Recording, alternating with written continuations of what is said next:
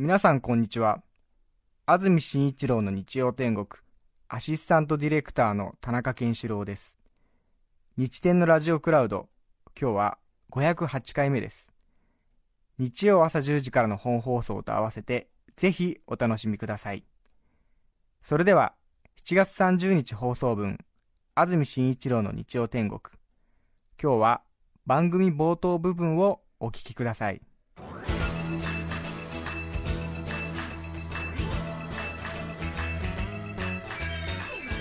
安住紳一郎の日曜天国。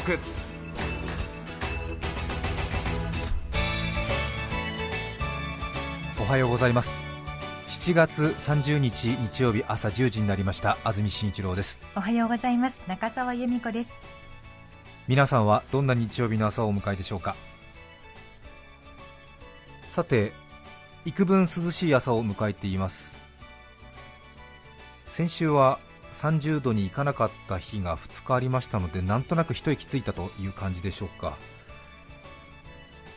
今日の関東地方天気は東京、神奈川、千葉、埼玉は午前中局地的に雨が降りそうです。北関東、群馬、栃木、茨城は曇りで午後の方が雨が降りやすいでしょう。昨日はしっかりとした雨が降りましたが夕方かなり強く降ってました東京は、そして夜中過ぎくらいに一度止んだんですが今朝方5時くらいからまたパラパラ降っていて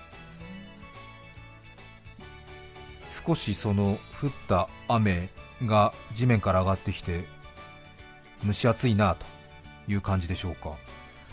かなりアスファルトがまだ濡れていて昨日の夜の雨なのかなと思ったらどうやら今朝方少し7時くらいですかね。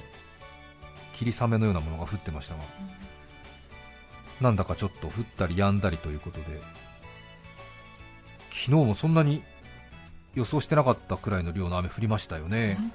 花火大会お出かけの方は大変だったようですが、気になる今日の最高気温は29度前後で昨日より3度くらい低い見込みです。スタジオになります赤坂も今朝は涼しく25度の気温です。今日はこの後29度前後までということです。横浜、千葉では30度。東京、熊谷、宇都宮29度。水戸で28度。前橋27度の予想です。群馬の皆さんは少しいつもより気温が低くていいですね。そして明日月曜日7月31日は曇り時々晴れ。午後はにわか雨や雷雨の可能性がありそうです。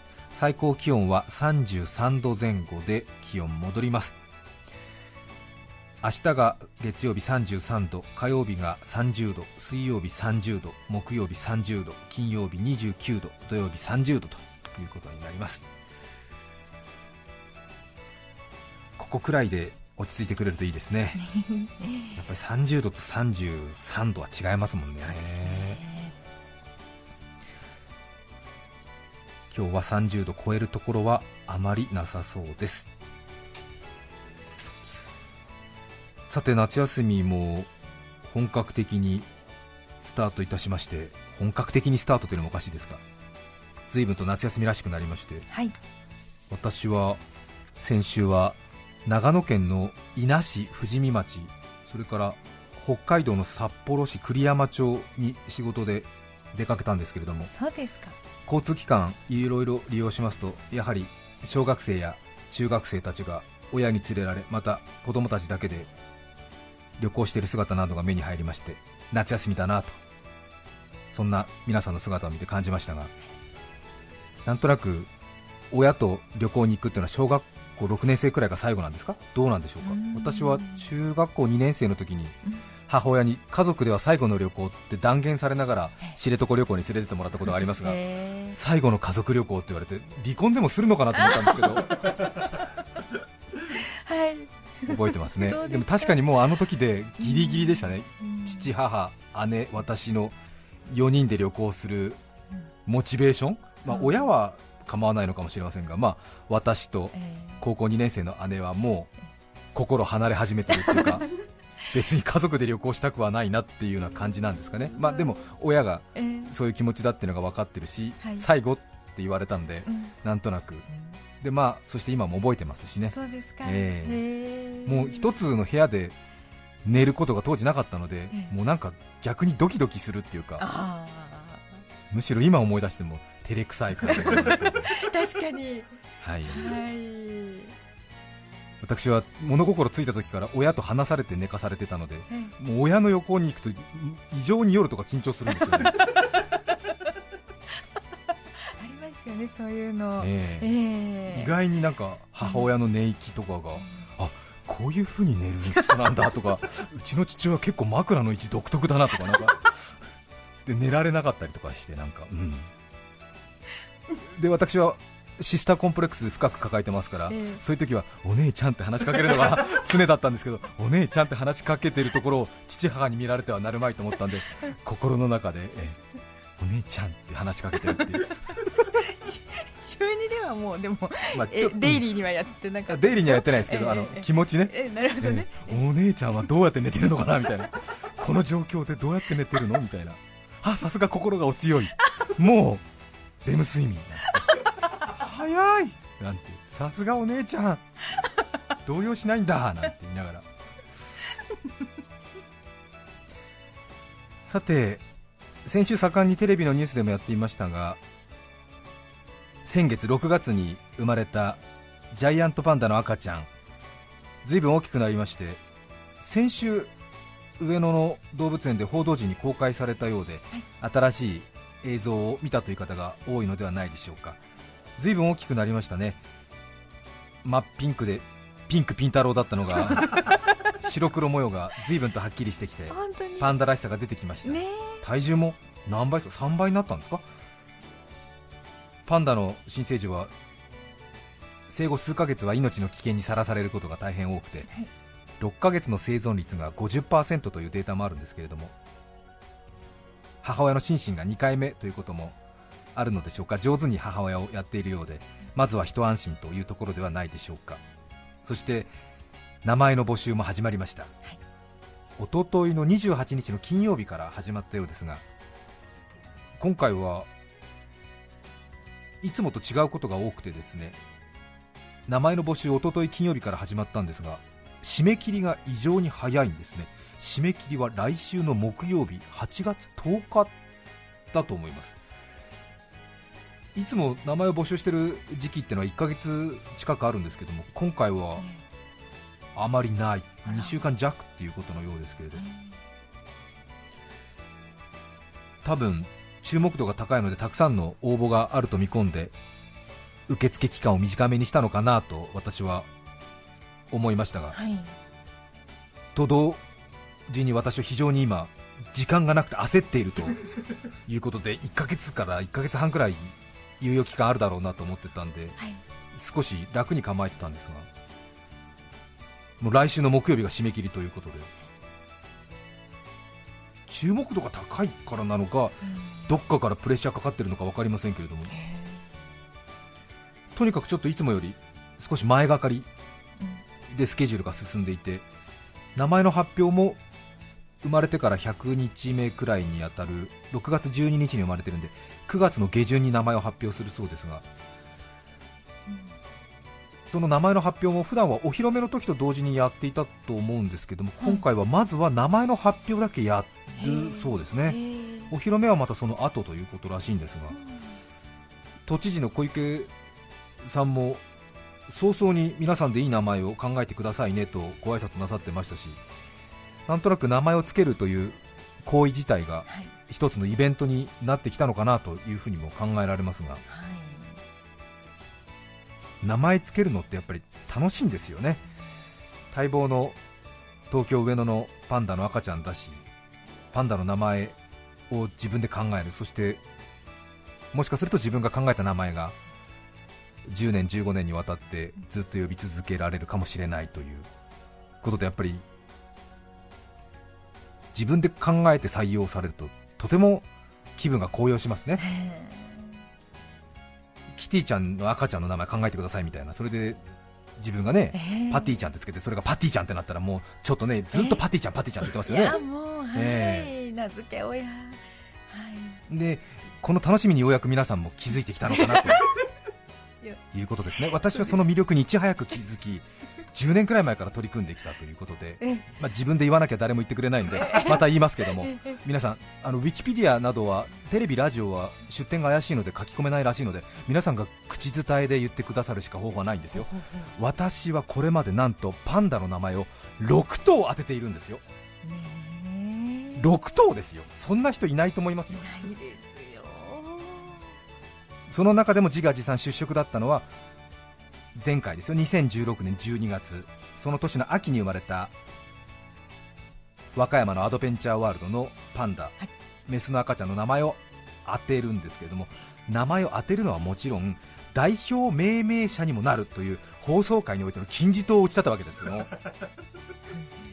大体同じ名前に応募している人ってのが何人かいるので当然抽選になるんですね。それで代表命名者はそこから選ばれたりするんですが上野の場合は確か3人ぐらい選ばれるんですけれども和歌山アドベンチャーワールドの場合は名前のお披露目の式典に参加している人が選ばれるということで大体式典は平日の午前中とかお昼にやりますのでなかなか関東からは選ばれないということなんですけれどもそこで私たちはラジオを聴いている人のラジオを聴いている人たちの中から有志を募り、命名塾を開塾しその夢を果たそうと試みたということですよね。中台達也さんの無名塾をパクってるっていうのは なんとなくお分かりいただけると思うんですけど、えー、名前がかっこいいんですよね。そうなんですよ、えー、名前を予想して塾生たちにまずは必ず当てるという気持ちの注入、そしてひるまないずうずうしさを養いウルフルズで涙をしフラッシュダンスのところで羽田から飛行機に乗るという式典で手を挙げ前に出て塾生が栄冠をつかむまでのドキュメントをですね、えー、忘れてる方も多いと思いますので 8分ほどありますけども ちょっと長いですね。ごめんなさい。聞いてみましょう。聞いてみましょう。時間を制する者は受験を制す。勉強するな結果を出せよ。はい。わかりました。楽しい思い出作られるのも結構ですけれども、えー、あくまでも合格を目指してますからね。はい。そうですか。受かりたいんですか？楽しみたいんですか？当日はい、命名者になって新聞記事などに載る可能性がありますから、はい、それらしい服装でお越しください。あの塾長の。塾長ってのは私のことですか？結ぶ浜の結品で応募してください。結品の方は結びつき、はい、結び目になるようなとかですね。なんか食べ物食べてました？はい。そんな気持ちで当てられるの？ここも重要ですから命を削って書いてください。ご家族とか周りの方で作文が上手な方いらっしゃいますか？弟は少し。弟に書いてもらってください。わかりました。可能性が一番高いのは結品。結品の方に作業量を回して。73くらいで大丈夫ですかね。言っちゃっていいの？91だよ。縦の糸横の糸織りなすことで布になり中島みゆきの糸の歌詞をイメージして400字内でまとめてください。そういう態度先生は好きじゃありません。もし違う名前で応募した場合には波紋扱いになります必ず合格しますよ。いつやるの？今でしょ。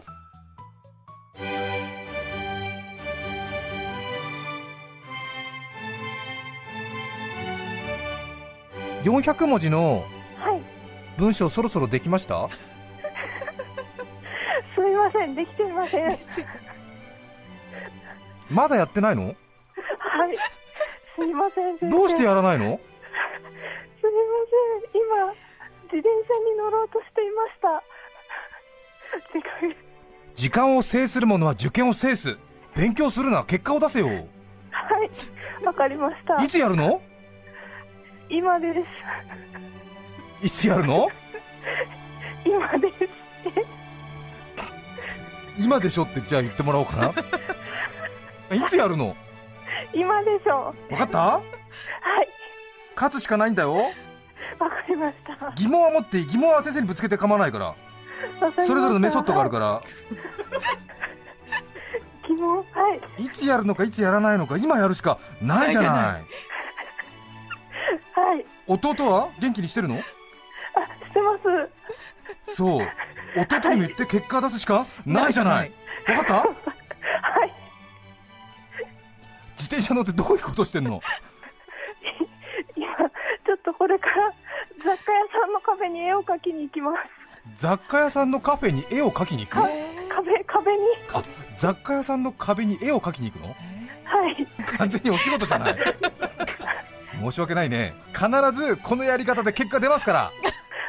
先生信じてついてきてください。はい。ね。ついていきます。はい。できるよね？はいできます。あなたできる子だよ。はい。いつやるの？今でしょう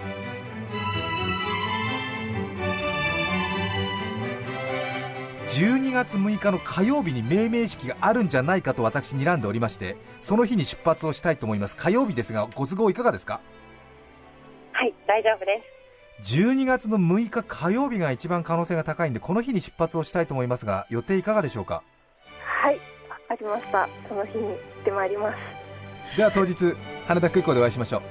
はい。ではでは失礼いたします。はい失礼します、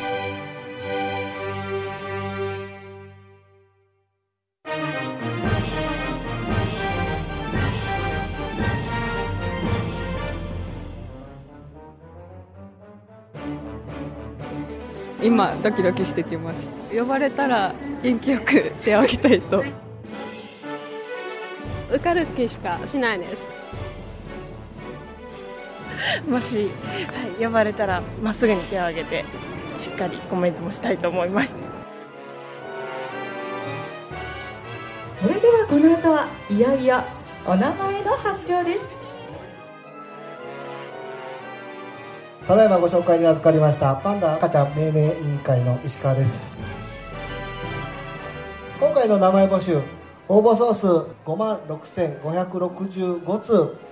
本当にたくさんの応募いただきました。本当にこの場をお借りしてお礼を申し上げます。ありがとうございました。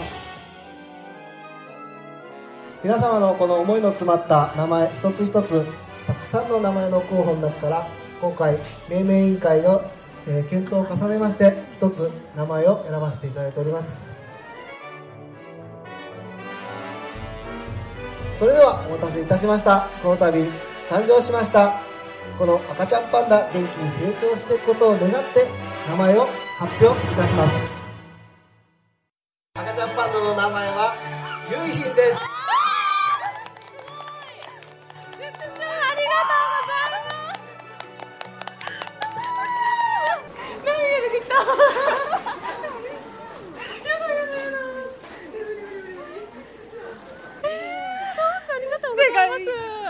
ね、行きなよ。わかんない、呼ばれるかどうかわかんないじゃん。さあそれでは本日お越しのお客様の中でゆきの名付けを悩んだお客様いらっしゃいましたらぜひはいそれでは名付け親になられたお客様こちらの方にお越しいただきましてではご出身はどちらでいらっしゃいますか？東京から来ました。はいありがとうございます。ご応募も東京都でご応募していただいたということでしょうか。はいありがとうございます。ただいま本当にお客様が名付け親かどうかを確かめておりますので皆様少しお待ちくださいませ。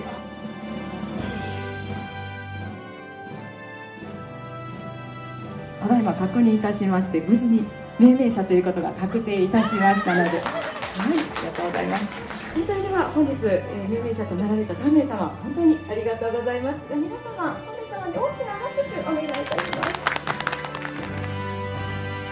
必ずこのやり方で結果出ますから。先生信じてついてきてください。はい。ね。ついていきます。はい。できるよね。はいできます。あなたできる子だよ。はい。いつやるの？今でしょう。いい思い出はいつまでもキャラメルのようにしゃぶっていたいところですが。ですね本当に。いいですね。本当に何度聞いてもいいですね。教育は力。必ず成功体験を差し上げます。さて前回の成功体験はいいとして次の課題はもう来週、はい、もっと期間があると踏んでいたが読みが甘いということでちょっと難儀をしております。さらにですね先ほどの録音音声にもありましたけれども和歌山の時大体応募総数が5万件くらいなんですよね。今回父親と母親になったリーリー・シンシンの時も4万件くらいなんですが応募が。今回は多分注目の度合いが桁違いで20万件とか30万件くらい応募があるんじゃないかなというふうに私は想像しています。パンダの名前をつける際に誤解されている人も多いと思うので改めてなんですけれども名前を募集して別に応募が一番多かった名前がすぐ決まるというわけでは実はなくてですね応募の多かった名前トップ100くらいが一次選考突破いたしまして二次選考は制定委員の皆さん方が話し合いで決めるんですね。さらに今回は名前募集要項に中国とも協議しますとはっきり書かれています。私はこの注意書きを初めて見ましたが実はあまり報じられてませんけれども生まれたパンダなんですが親元に2年いますと中国に移すことが東京都と中国の間でもう約束、契約で決まってるんですよね、なので2年後にはもう上野にはいなくなるということで少し中国とも協議しながら名前を決めるということのようで人気のある名前がすぐ決まるというわけではないということでい。つもと状況が違うので命名予想は難しいということになるわけですね。ただ注目の度合いが違うということで私たちも結果を出さなくちゃならない。今回は私一人ではとても心もとないのでパンダエリートたちを招集しこの命名に臨みたいと考えております。この番組では長らく私がジャイアントパンダのことを折に触れ話してきたという経緯がありましてパンダが好きパンダのことに詳しいよという方から連絡がよく来たりしています、はい、そこで知らない情報を教えてもらったり私が何かをお伝えしたりということの繰り返しである程度の人間関係が実は築かれております。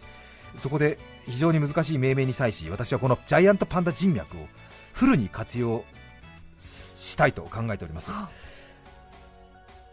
各自それぞれの生活があるとは思いますがぜひここは力を貸していただきたいと思います。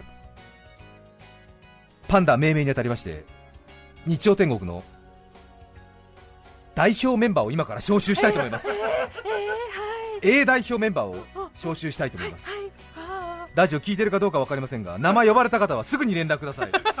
聞いてるか分かんない。もう1週間ほとんどありませんから、もうすぐに連絡ください、はい、すぐ合宿に入りますまずは私はこの方と非常にコミュニケーションを取ってたんですが最近は連絡ありません。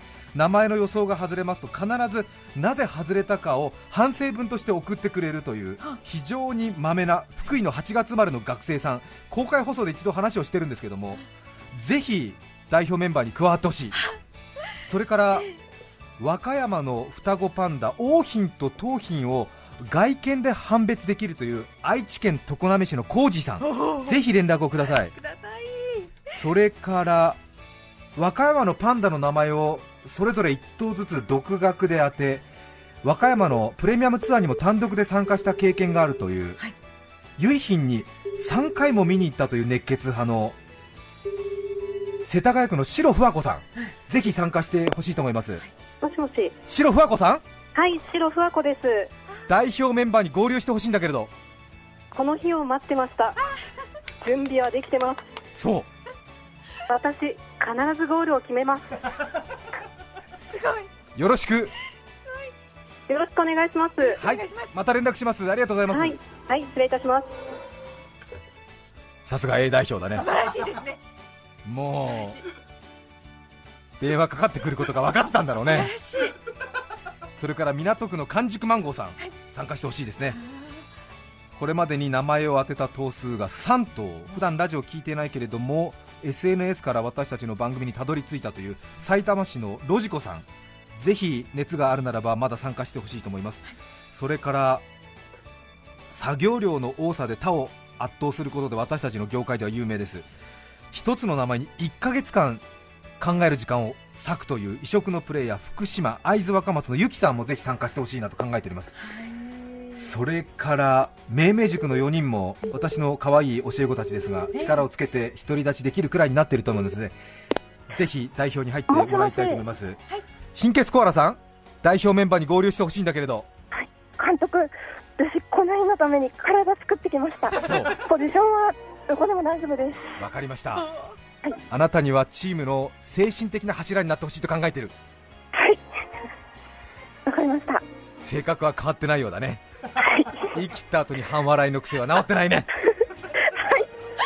すぐに連絡がいきます、はい、体を作って待っててください。はい温めておきます。よろしくどうぞ。それから世田谷区の荒野のアボカドさん奈良大和郡山市ドクダミ夫人奈川二宮町もふもふパンダさん。それから住所失念しましたにゃんたくん。聞いてたらぜひ連絡してください。皆さんからの連絡をお待ちしています。この A 代表メンバーで今回の難しい命名なんとか結果を出してみたいと思っております。時間がありません。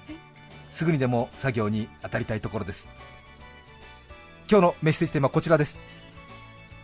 夏休みの思い出です。静岡県菊川市猫バスさん24歳女性の方からいただきました。ありがとうございます。ありがとうございますちょっと。そうですね興奮が。興奮じゃなくてあの無理な力みに対する恥ずかしさが 放送中にぶり返しちゃって。うん。もう安住が当ててないじゃないかっていう。いいんですか？いいんです、うん、そうですね塾長監督はい追加招集もありますので、もしあの聞いていて、ぜひ我こそはという方は手を挙げていただきたいと思います、いつものメールアドレスでお待ちしています。ただ、同じタイプの選手ばかりいても困りますので、似たような選手がすでに招集可能な場合は、次のチャンスを待ってください。なかなかね守備型とか攻撃型とかありますからね、いやあるんですよ、本当に、ね、あの、保守的なっていうかね、あの伝統を重んじる命名癖のある人もいますし、いやいやこう縦パス1本でねオフサイドギリギリで待っててものすごい華麗なシュートを打ち込むみたいな、ピンクピン太郎1本ですみたいな人もいるしね。いや当てるとき当てますからね、ズバッとね、いろいろなタイプを取り揃えておきたいなって考えておりますが、夏休みの思い出、猫バスさんです、ありがとうございます。トマトは過酷な環境で甘くなるというのをテレビで見て夏休みの自由研究で水やりを制限したトマトを栽培しました。すごいですね賢い。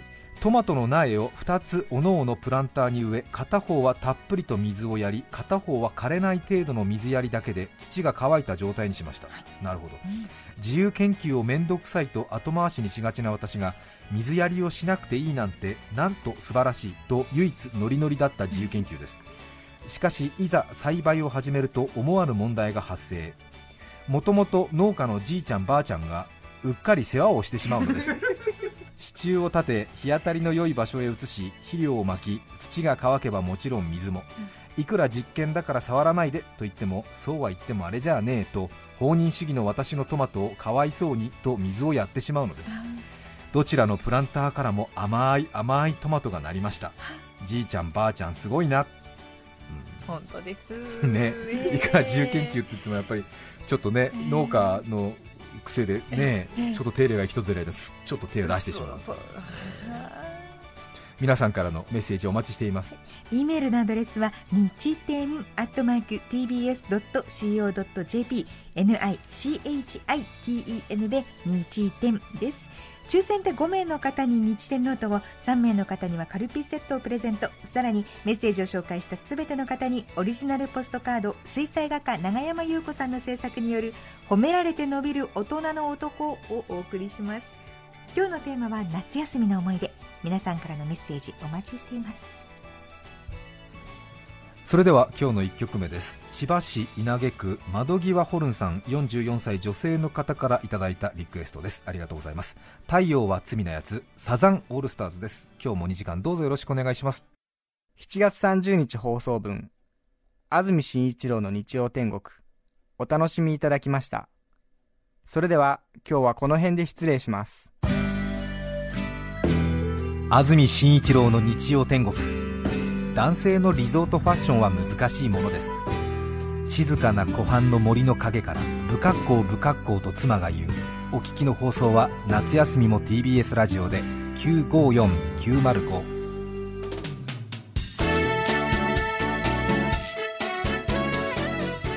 さて来週8月6日の安住紳一郎の日曜天国。メッセージテーマは「兄弟姉妹の話」ゲストは空港マニア斉藤成人さんです。それでは来週も日曜朝10時 TBS ラジオでお会いしましょう。さようなら。安住紳一郎の TBS ラジオクラウド。これはあくまで試供品皆まで語れぬラジオクラウド。ぜひ本放送を聞きなされ954905